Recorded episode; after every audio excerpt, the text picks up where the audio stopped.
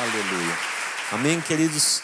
Nós estamos vivendo um tempo realmente de Deus, um tempo poderoso. Estamos no nosso acampamento desse ano e o Senhor já tem se manifestado através das palavras, das ministrações, de uma forma muito, muito especial. Começamos ontem cedo com a ministração do Douglas, ministrando sobre a preparação, sobre é, João Batista, trazendo ali arrependimento sobre as nossas vidas, o mover do Espírito Santo, movendo-nos, dizendo ao nosso coração que sem arrependimento, sem consciência de pecado, sem consciência de erro, não existe mover de Deus, não existe avivamento. Depois o Dani ministrou para nós ontem à noite, falando sobre a chegada de Jesus sobre quando aqueles magos vão até a presença do Senhor e abrem seu, os seus tesouros ali, entregam tudo para o Senhor. E a ministração que o Espírito trouxe a nós é que se nós não abrimos o nosso coração, e se nós não nos dermos por completo ao Senhor, não entregarmos tudo aquilo que é mais importante para nós a Ele, se nós ainda tivermos reservas para Deus, o avivamento dele também não virá. Hoje, a Tati ministrou a presbítera Tati também com muita unção, falando sobre o crescimento, citando o texto onde Jesus crescia em estatura, em sabedoria e em graça. E ela ministrou através do Espírito Santo, mostrando que nós também, para fazermos parte, recebemos este avivamento. Não podemos ser pessoas imaturas, não podemos ser cristãos rasos, mas temos que ser pessoas que cresçam em todas as áreas. Deus tem prazer em nosso crescimento. Você, como pessoa, você, como cristão, você, como filho de Deus, que você cresça, que você amadureça para que você receba o melhor do Senhor. Amém? Isso tudo, querido, faz parte do mover da vida de Jesus. O Espírito Santo guiando todos esses passos para que pudesse vir o grande avivamento que seria o nascimento da igreja. E depois que Jesus cresceu, a Bíblia fala que ele foi até o Jordão para ser batizado por João Batista, que estava batizando ali. Jesus não tinha do que se arrepender, mas para dar o exemplo, né, e é um dos trechos mais lindos da Bíblia, onde João fala: Eu que teria que ir a ti, e tu que vens a mim, eu não sou digno de desatar as sandálias dos seus pés.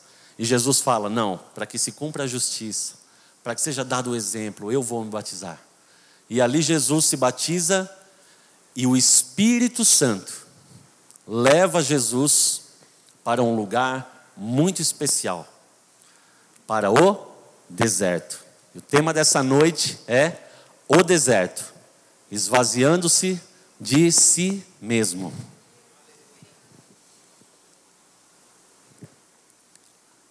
Amém, queridos? Ao longo da, da Bíblia, nós podemos observar grandes promessas feitas pelo Senhor para nós. Vemos também grandes homens que se destacaram, como grandes homens de Deus, fazendo coisas realmente incríveis, coisas fora da média. E nós, ao observarmos esses homens, nós podemos ver que há algo em comum na vida deles, que é a passagem pelo deserto. Quando você olha, por exemplo, para a vida de Moisés, 40 anos caminhando no deserto, vivendo em meio ao deserto. Moisés nasceu no Egito e ali Deus o levou para viver com aquele povo durante um bom tempo. Abraão, Abraão, um homem riquíssimo, Deus sai da tua terra, da tua parentela e vai para o lugar onde eu te mostrarei. Que lugar é esse? O deserto.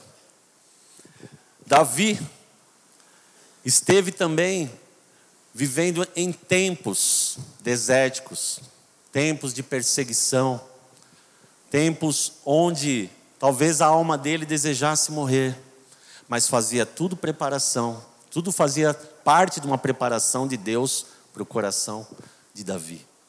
O próprio Senhor Jesus, como nós falamos aqui, como eu falei, também foi guiado pelo Espírito Santo para ir ao deserto. O deserto, querido, é um lugar que às vezes arrepia a gente. A gente quer manancial de água fresca. A gente quer pastos verdejantes. A gente quer lugar de dupla honra.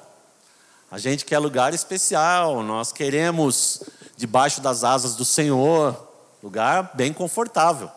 Mas Deus tem uma coisa com o deserto. O lugar que Deus escolhe para ser a nossa escola se chama deserto. E Ele vai nos guiar através da palavra dele para nós entendermos que o deserto do Senhor na nossa vida não é um acidente, mas o deserto do Senhor para nós é uma agenda.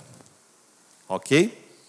Então prepara o teu coração, porque o Senhor vai falar conosco nessa noite. Eu queria que você abrisse lá em Mateus no capítulo 4.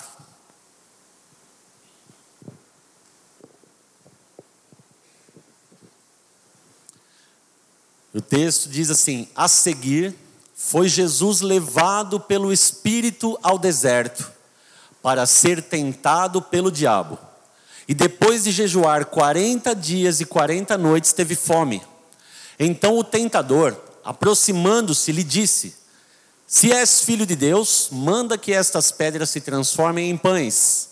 Jesus, porém, respondeu: Está escrito: Não só de pão viverá o homem, mas de toda a palavra que procede da boca de Deus.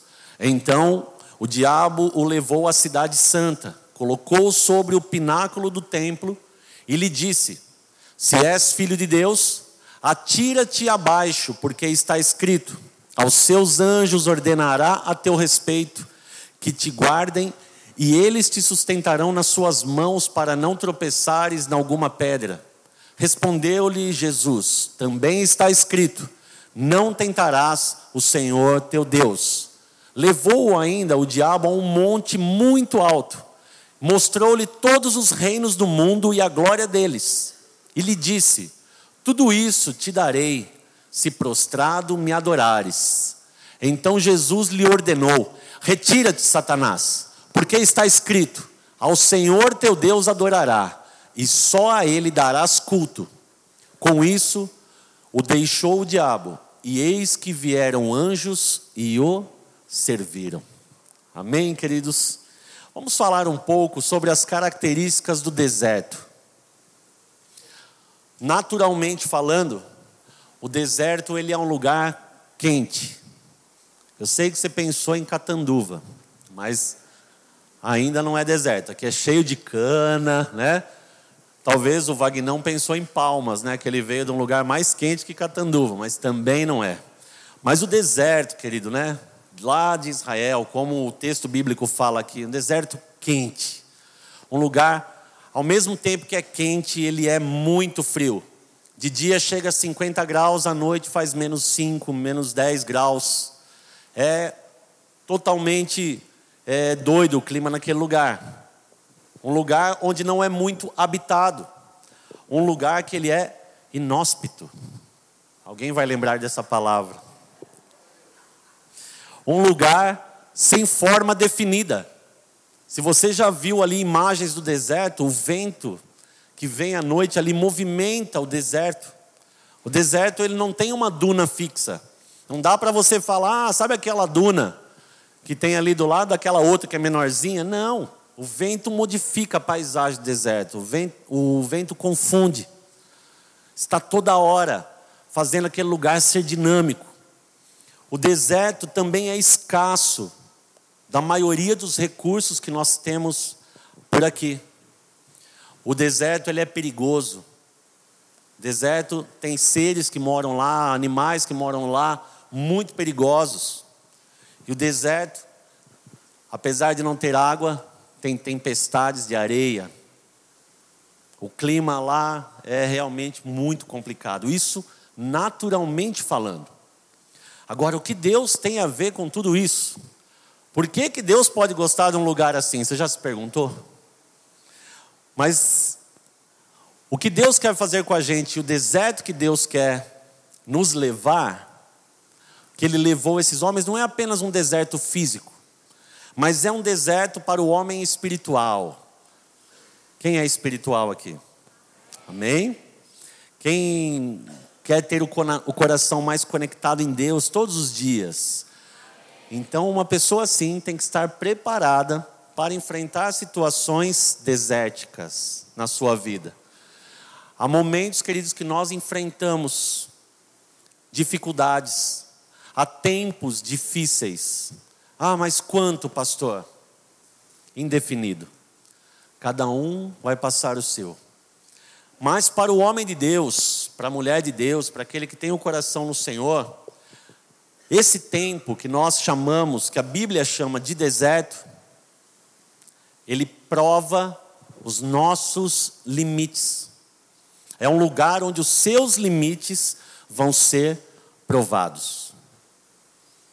É um lugar onde muitas vezes vai gerar confusão no teu coração. Você vai achar até que é o inimigo que está agindo, mas você está passando por esse deserto por vontade de Deus. E nós vamos falar sobre isso. No deserto também, para o cristão, é um lugar de superação. É através das dificuldades que Deus nos molda, querido. É através das dificuldades que a nossa fé aumenta. É através das dificuldades que nós podemos experimentar o que é confiar em Deus de verdade. E somente em momentos assim, somente num deserto espiritual você experimenta tal coisa. Quando as coisas estão tudo bem, quando a nossa vida está abençoada, nós não experimentamos isso. Mas Deus nos leva para lugares assim, para nós experimentarmos o que é dependermos dele e nos superarmos. No deserto também espiritual, é lugar de falar pouco e ouvir mais. Não é lugar de murmurar. É lugar de olhar para dentro e ouvir o que o Espírito Santo fala ao teu coração. Muitas vezes dá vontade de gritar, muitas vezes dá desespero, muitas vezes dá vontade de sair falando para os quatro cantos, mas tempos de deserto são tempos de reflexão. Tempos de você se conhecer, de se entender, de olhar e ver o que está errado na sua vida. De você poder olhar e falar: eu preciso melhorar. Senhor, me ajuda com isso. Senhor, eu não quero mais ser assim. Deserto é lugar também, não só de reflexão, mas de confronto. Ninguém gosta de ser confrontado. Mas quando Deus nos leva para um lugar assim, queridos, é que porque Ele quer tratar com as nossas vidas, Ele quer falar conosco, Ele tem um propósito. Jesus não foi à toa para o deserto. O ministério de Jesus começou quando ele saiu do Jordão e passou 40 dias e 40 noites lá no deserto, jejuando e orando. Ali, Jesus pôde se despojar de toda a sua humanidade e se revestir do poder do Espírito Santo para iniciar o seu ministério, que seria de três anos e meio. Deserto é lugar de nós refletirmos, olharmos para nós, nos esvaziarmos de nós mesmos e nos enchermos de quem Deus quer que nós sejamos, porque Ele tem propósito na minha e na sua vida.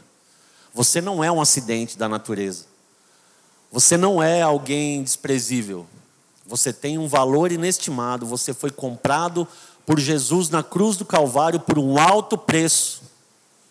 Jesus foi crucificado por você. Ele se entregou.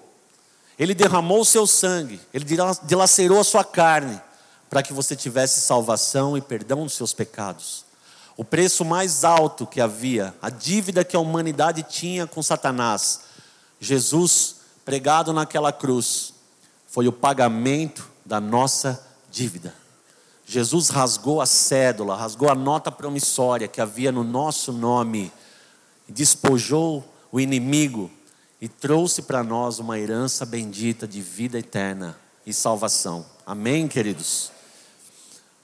Deserto para o cristão também é um lugar onde as suas condições psicológicas vão ser testadas ao extremo.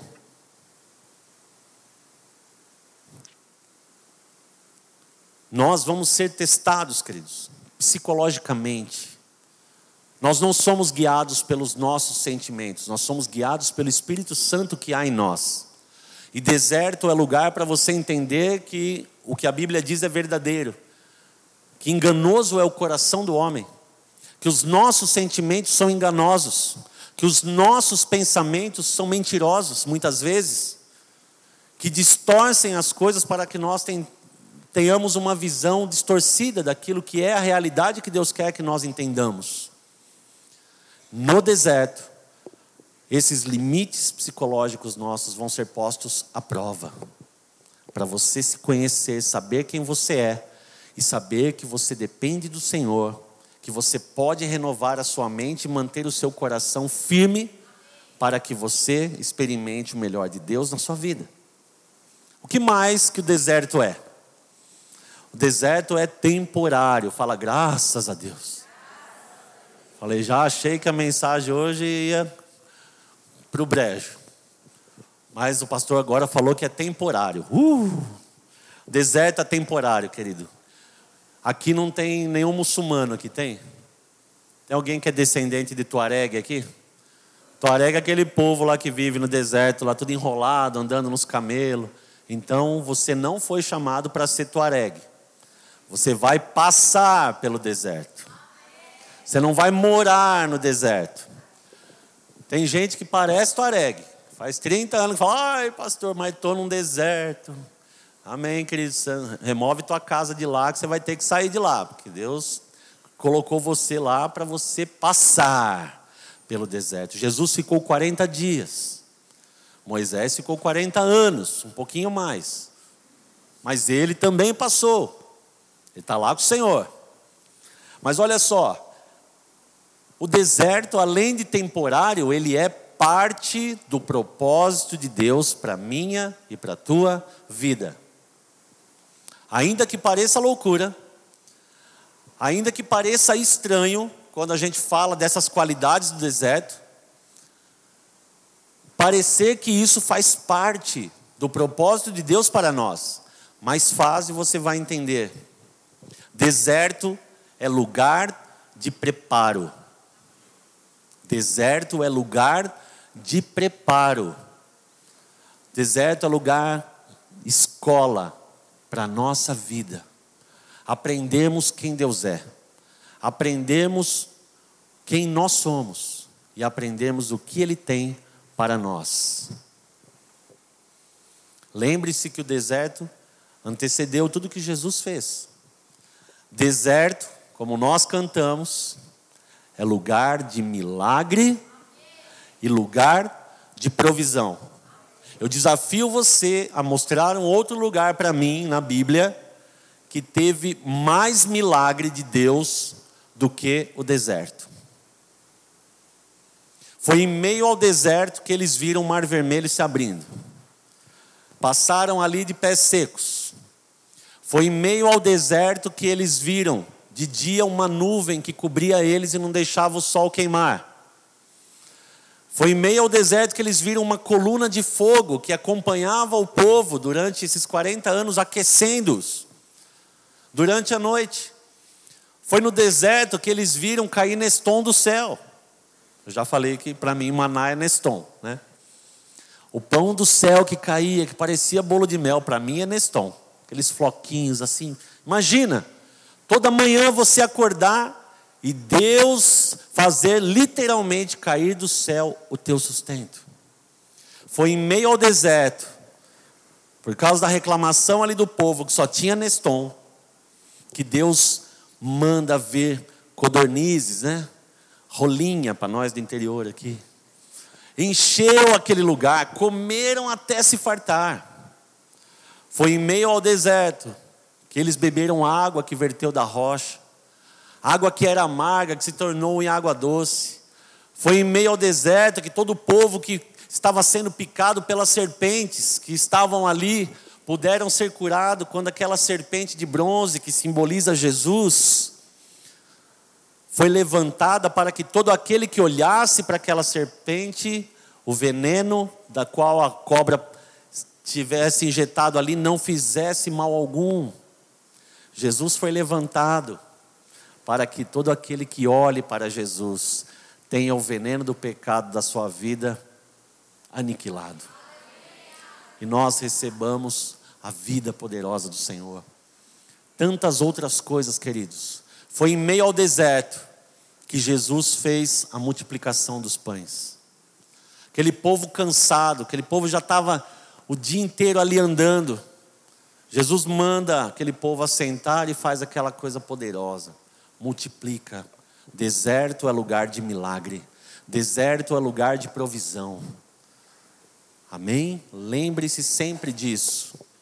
Se Deus te leva para um deserto, é para você experimentar algo grande dele. Nós, queridos, não fomos feitos para mudança. Essa palavra muitas vezes faz a gente ficar totalmente desconfortável. Nós gostamos das coisas que são ajeitadas, de conforto, quando tudo está certo. Nós não gostamos daquelas coisas que são inconsistentes, que você não tem muito controle. E Deus nos leva para o deserto exatamente para isso para mostrar que quem tem controle sobre a nossa vida é Ele. que mais? Deserto é lugar de sermos cuidados por Deus. Não pense você que lugar que o deserto é lugar de você ser judiado por Deus. Deus nunca vai fazer isso com você. Deus te ama, Deus é bom.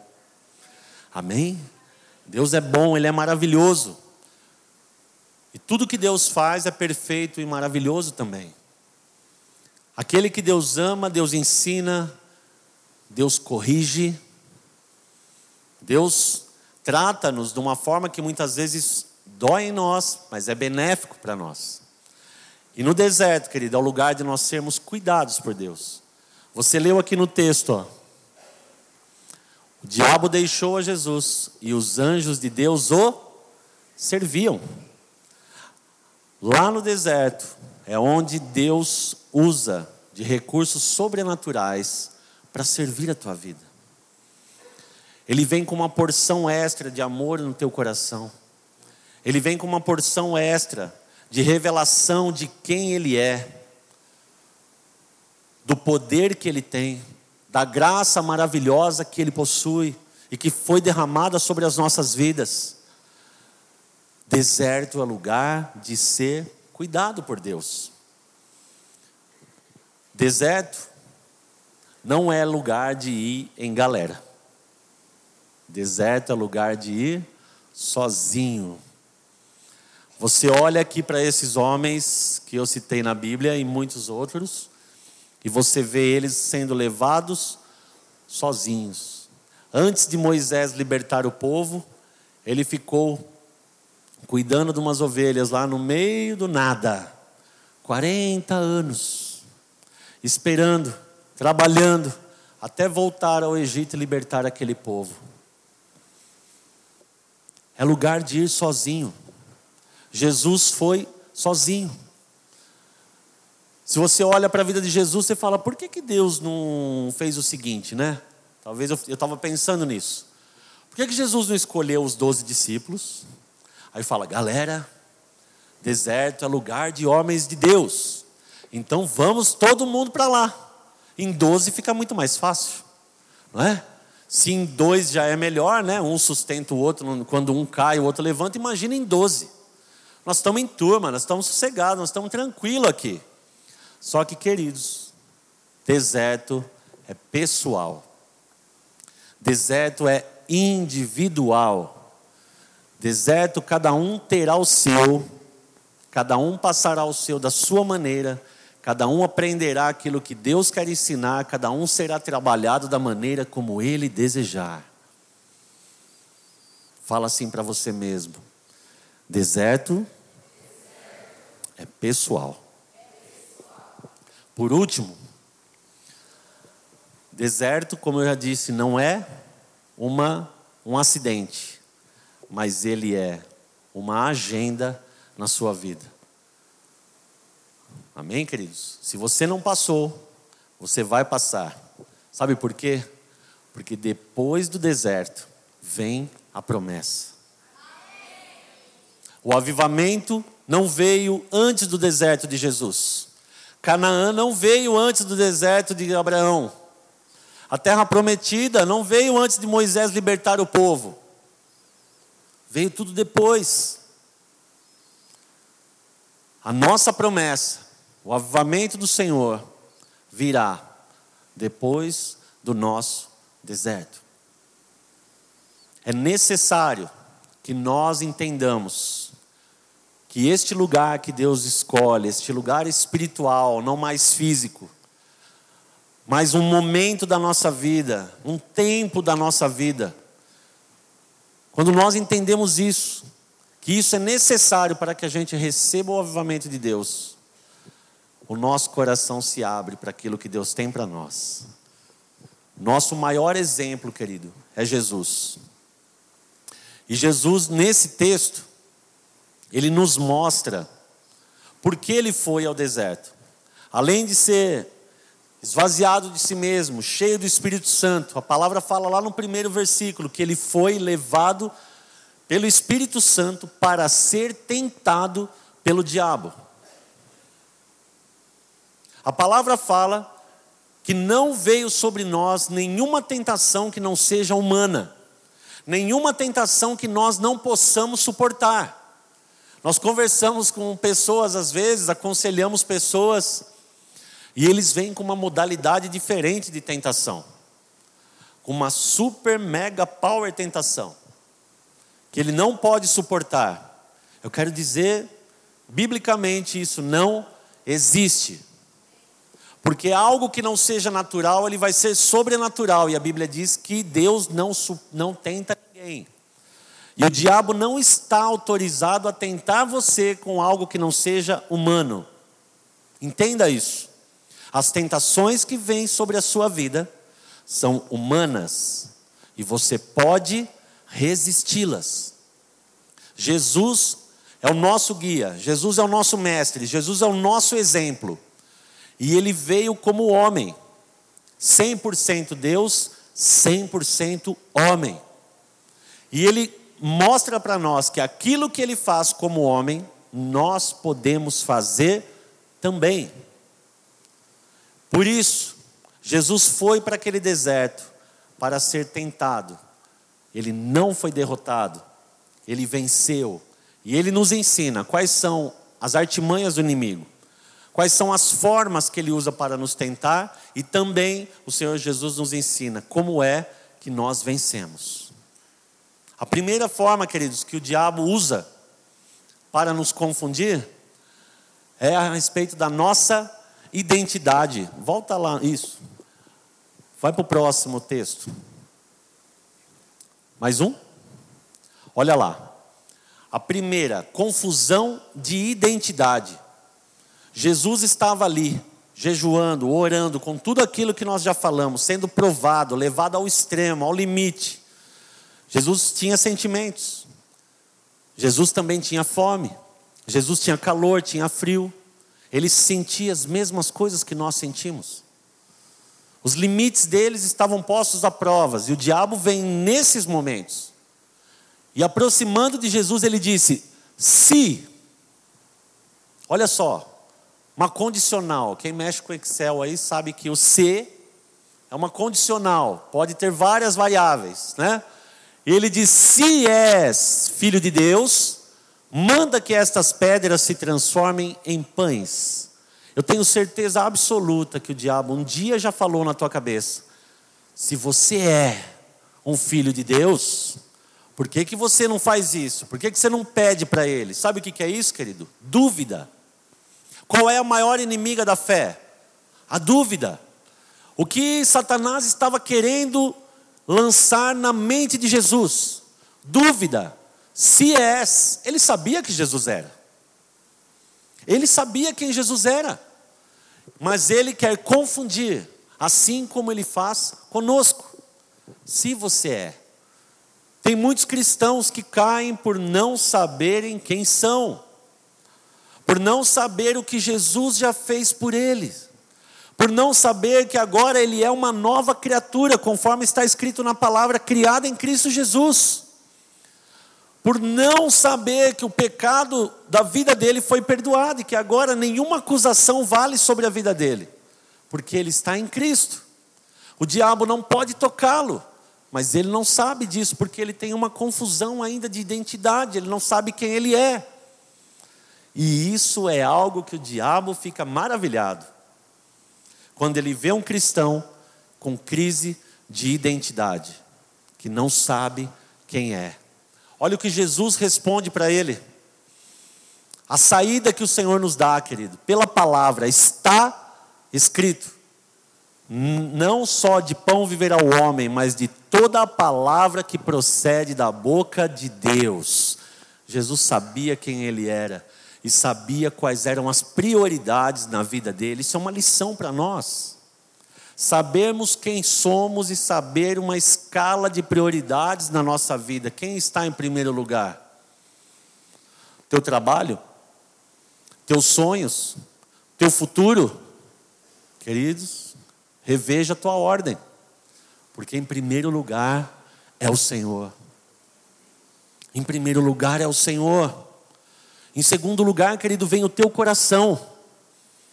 Porque o Senhor quer que você seja salvo, quer que você continue salvo até o final da sua vida para você estar com Ele uma eternidade. Depois as coisas externas. Não adianta nós invertermos a ordem nós colocarmos coisas deste mundo, pessoas, na frente de Deus e na frente do nosso próprio coração. Em primeiro lugar, nós temos que saber quem somos: filhos amados de Deus, resgatados por Ele para viver a eternidade com Ele. Em primeiro lugar, ao Senhor. Depois, nosso coração, porque se o meu coração não estiver em ordem, eu não vou conseguir amar ao próximo. Amém, queridos? Então você tem uma escala. Jesus está ensinando. Estipule, verifique, olhe para a palavra e coloque as suas prioridades. Próximo.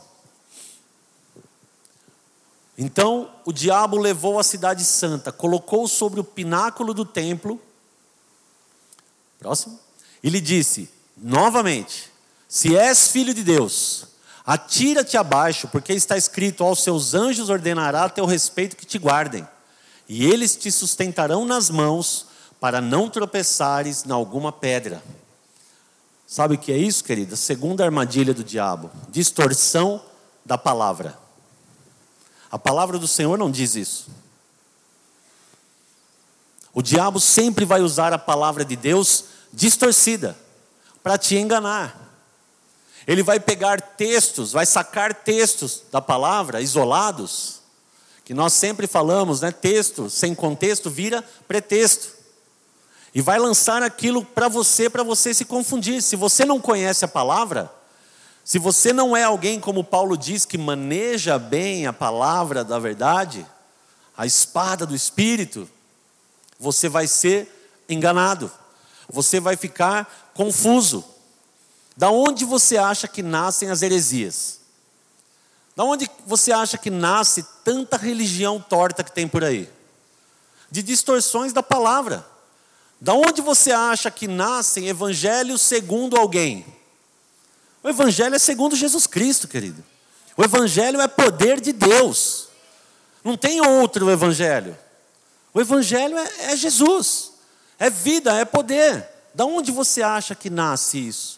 De distorções, de palavras de Jesus transformadas. Não é de revelações novas de Deus. Agora, queridos, assim o diabo tentou enganar Jesus. Assim ele vai tentar nos enganar também. Olha o que Jesus responde. Respondeu-lhe Jesus: Também está escrito: não tentarás o Senhor teu Deus.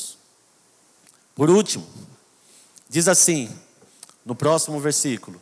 Levou ainda o diabo a um monte muito alto, mostrou-lhe todos os reinos do mundo e a glória deles. E lhe disse: Tudo isto te darei, se prostrado me adorares. Agora ele está querendo confundir a nossa fé. Primeiro, que ele não tem poder para fazer isso. Segundo, que ele está tentando te desviar de Deus. Quantos cristãos têm a sua fé colocada num ministério, colocada num projeto, num movimento, em homens? Quantos cristãos perdem o foco do Senhor, que é o número um na nossa vida, perdem o foco de Jesus, perdem o foco do Espírito Santo. E passam a idolatrar doutrinas humanas, passam a idolatrar teologias criadas por homens, idolatrando ministérios, posições, pessoas, e deixam de idolatrar ao Senhor. Talvez em troca de algo, pensando que vão conquistar tantas coisas, se esquecendo de quem Deus é. Sabe o que é isso, querido? Isso é uma ilusão, isso é uma distorção que o diabo traz para desviar você da fé. Para que você tire os seus olhos de Jesus para que você pare de ser iluminado por Ele e você fique confundido. O oposto do que a palavra diz: olharam para Ele, foram iluminados e os seus rostos não foram mais confundidos. Quem olha para Jesus não tem confusão na mente, não tem confusão no coração, é bem resolvido. Quem olha para Jesus sabe quem é. Quem olha para Jesus sabe quem Ele é, o poder que Ele tem. Quem olha para Jesus só quer olhar para Jesus. Não fica flertando com o mundo, porque sabe que o mundo não serve. Não cede para qualquer piscadela do diabo por aí. Mas ele mantém firme o coração, porque ele sabe em quem ele crê. Você sabe em quem você crê? Olha o que Jesus responde. Então Jesus lhe ordenou: retira de Satanás, porque está escrito: ao Senhor teu Deus adorarás, e só a Ele darás culto. Só a Ele, a mais ninguém. A mais ninguém. É assim que o Senhor Jesus nos ensina a vencer, pela palavra. O diabo, querido, ele nunca vai se apresentar a você com o garfão dele vermelho, né? No carnaval você vê bastante disso, né? Pessoal vestido lá com o chifrinho vermelho, com o garfão. Aquilo lá não tem nada a ver com o diabo aquilo. Eu gosto daquele filme O Advogado do Diabo. Que o cara vem de terno, bem apresentável, uma conversa mole ali. Aquilo é real. O diabo é sutil. O diabo, querido, ele é sempre agradável aos nossos olhos, não se engane, não pensa que ele tem a ver com filme de terror, não. Ele vai colocar coisas seduzíveis, coisas que você vai olhar e vai falar assim, tentadoras, uau, isso é legal, ou oh, isso é bom, nossa, isso é verdadeiro, nossa, isso, olha, é, é veludo para os meus ouvidos, gostei de ouvir isso. Só que é mentira, é enganação, é confronto, é conflito. O diabo age assim. E se você não conhece a palavra, se você não conhece a quem você serve, você corre o risco de cair.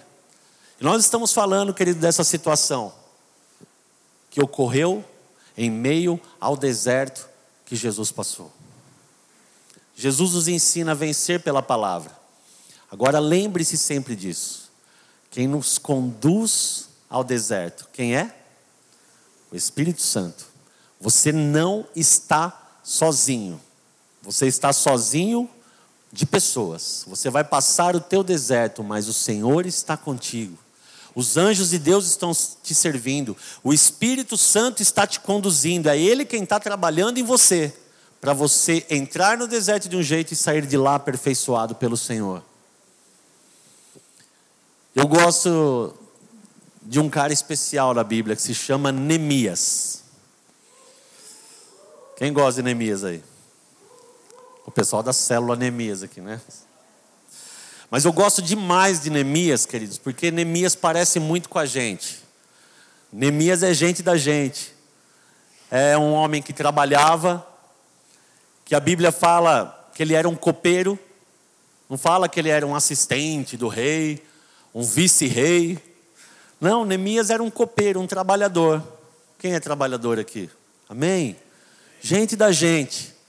Alguém que estava lá trabalhando, que de repente recebe uma notícia ruim. Quem recebe notícias ruins? Né? Todos nós. E aí, queridos, o Espírito Santo estava falando comigo a respeito desse homem. Essas notícias ruins, esse tempo ruins, ruim, esses tempos ruins que nós passamos, muitas vezes são o, o nosso deserto. É o tempo que Deus está usando, usará para trabalhar com o nosso coração. E olha só que interessante. Abra a tua Bíblia lá em Neemias no capítulo 1.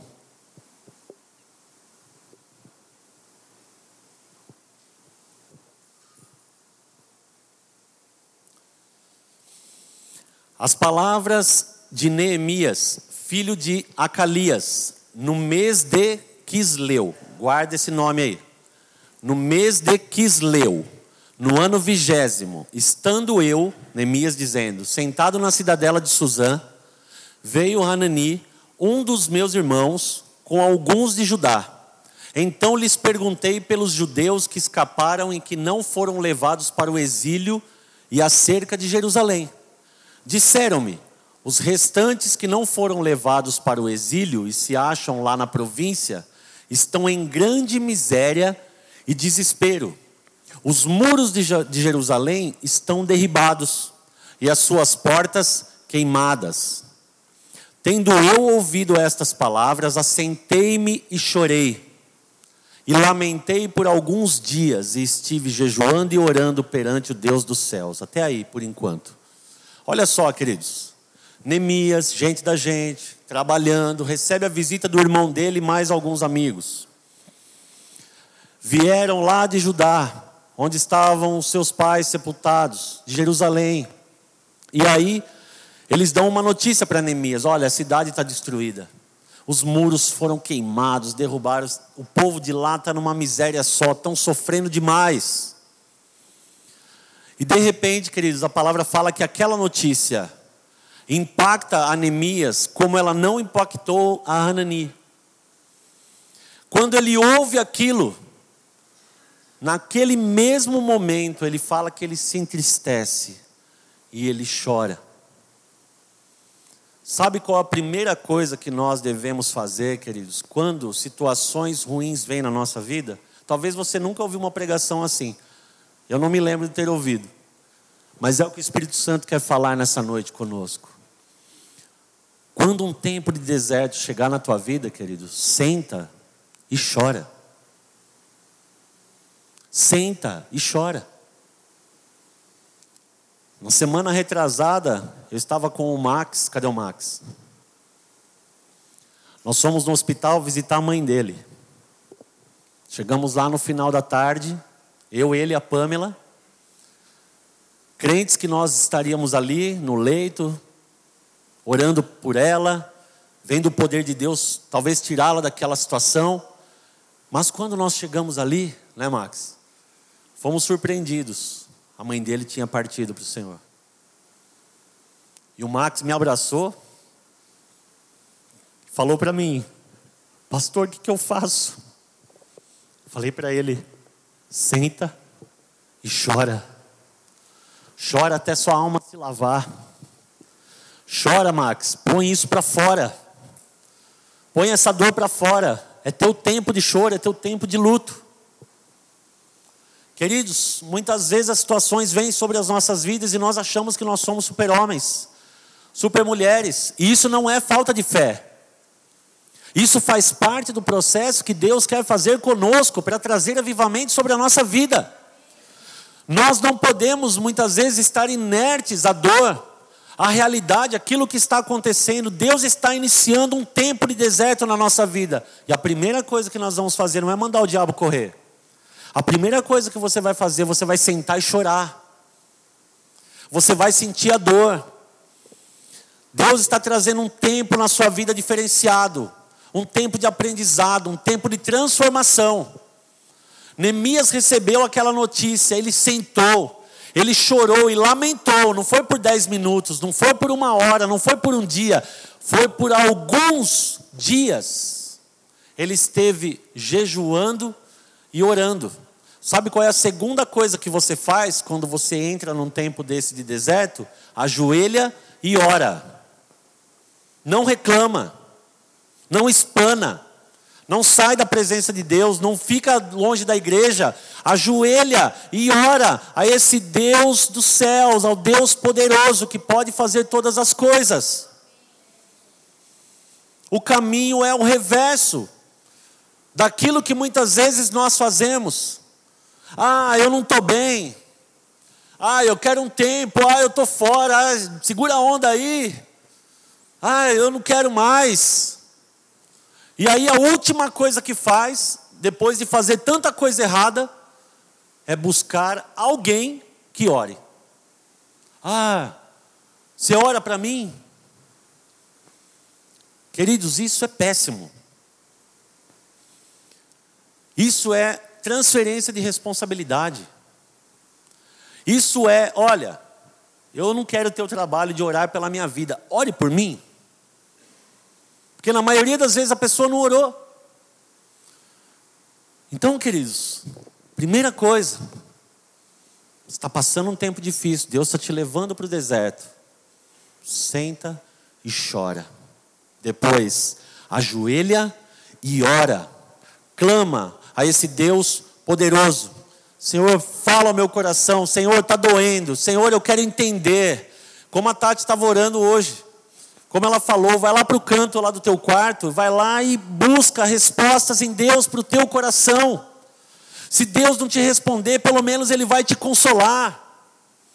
Você vai sair melhor da presença dEle, mas ajoelha e ora. Vamos seguir o texto e disse: Ah, Senhor, Deus dos céus, Deus grande e temível, que guardas a aliança e a misericórdia para com aqueles que te amam e guardam os teus mandamentos. Queridos, isso se parece com o coração de alguém revoltado?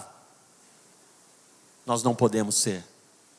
Se nós conhecemos quem é o nosso Deus, se nós conhecemos aquele que nos salvou, a nossa oração vai ser de exaltação a Deus, vai ser de clamor a Ele para que nós venhamos a entender melhor aquilo que nós não estamos compreendendo, para que a dor passe, para que nós sejamos moldados, para que nós compreendemos aquilo que Ele quer fazer em nós, para que o avivamento dele, o poder dele venha na nossa vida e a gente saia daquela situação muito melhor.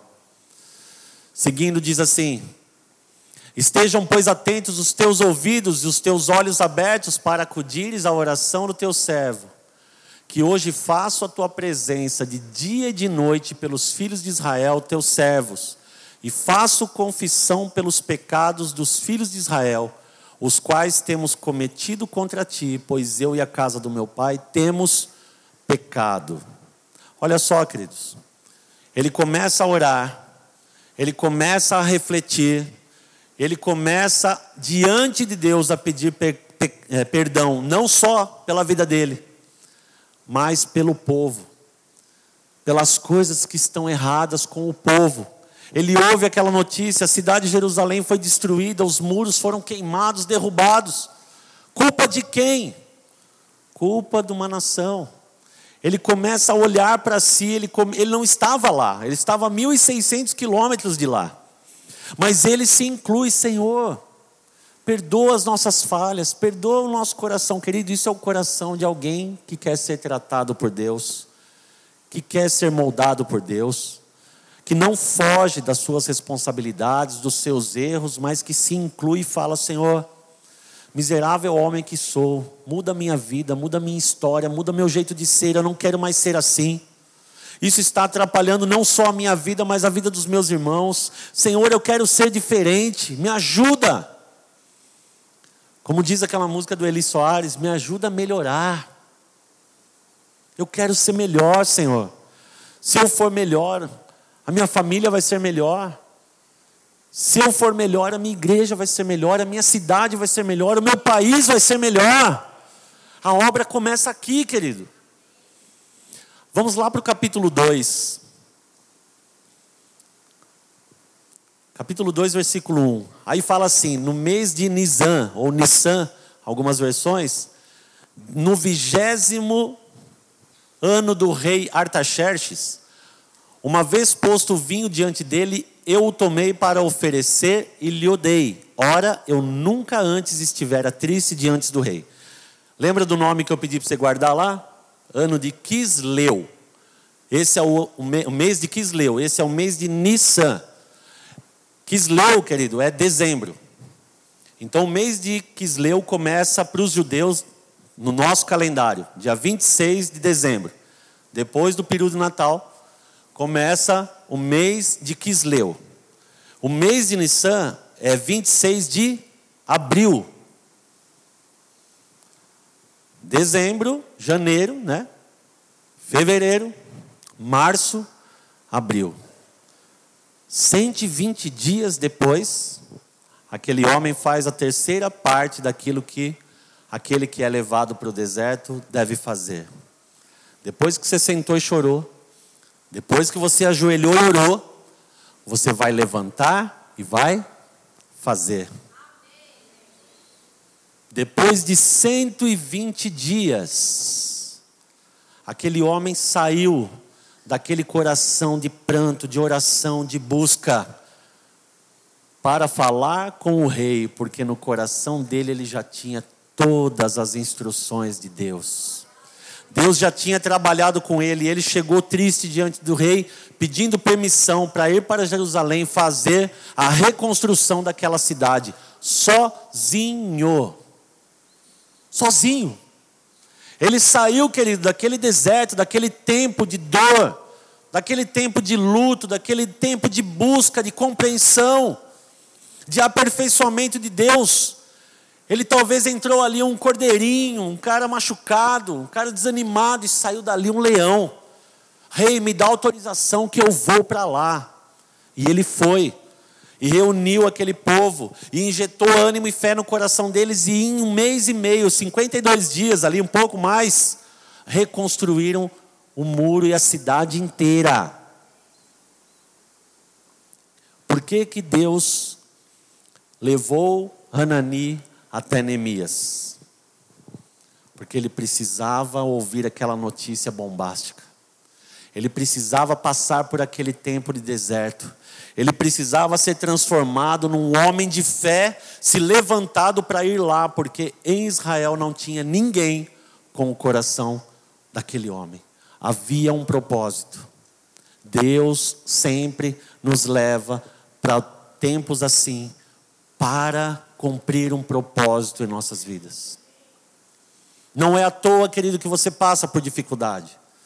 Eu sei que você entrou aqui nessa noite, muitos, se não todos, que estão passando por tempos difíceis, tempos de Neemias, tempos de más notícias, tempos de oração não respondida, tempos de prova de limites, tempos de provas psicológicas.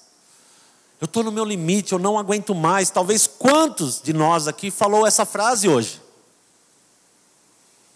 Mas, queridos, eu quero dizer para você: não refute esse tempo na tua vida. Seja bem-vindo ao deserto de Deus. Seja bem-vindo ao tempo que Deus quer usar para moldar o teu coração. Lembre-se: sem deserto, sem transformação, sem mudança de vida, sem mudança de mente, não vai vir o avivamento. Se Jesus não tivesse ido para aquele deserto, querido, o ministério dele não teria começado. Como a Tati pregou hoje, quantos anos será que Jesus precisaria para iniciar o ministério dele? Logo que ele começasse a falar, ele poderia pregar: Senhor é meu pastor. Mas ele aguardou 30 anos da vida dele. 30 anos aprendendo, aprendendo com o Senhor, servindo aos seus pais em obediência, como a palavra diz. Homens, né, pais mortais, pais com defeitos como nós. Se assim não fosse, eles não teriam perdido Jesus na comitiva.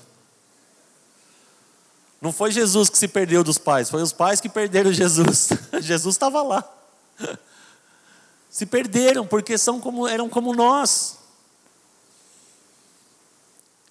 Queridos, Deus quer fazer algo grandioso nessa noite. E nós vamos ministrar um cântico. Eu queria que você fechasse seus olhos nesse momento. E que você pudesse entender o que Deus quer fazer na sua vida.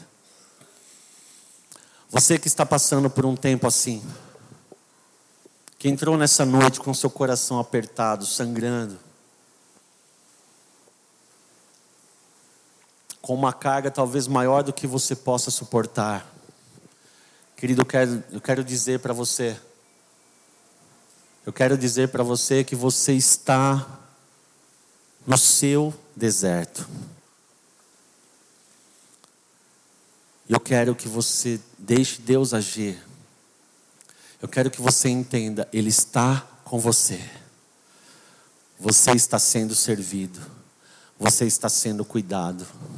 Você entrou nessa situação, mas Deus vai fazer você sair dela com muito mais força, com muito mais entendimento, com muito mais fé. Não desista, não jogue nada para o alto, não olhe para trás, não retorne, não retroceda, mas vá em frente. Abra o teu coração e diga: Senhor, eis-me aqui. E querido, se você ainda não passou por um tempo assim, esteja preparando o teu coração, esteja entendendo, esteja falando ao Senhor nessa noite. Senhor, eis-me aqui. Me aperfeiçoe da forma como o Senhor quiser, porque eu sei que tudo que vem de ti é bom e é necessário para nós alcançarmos aquilo que o Senhor tem para nós.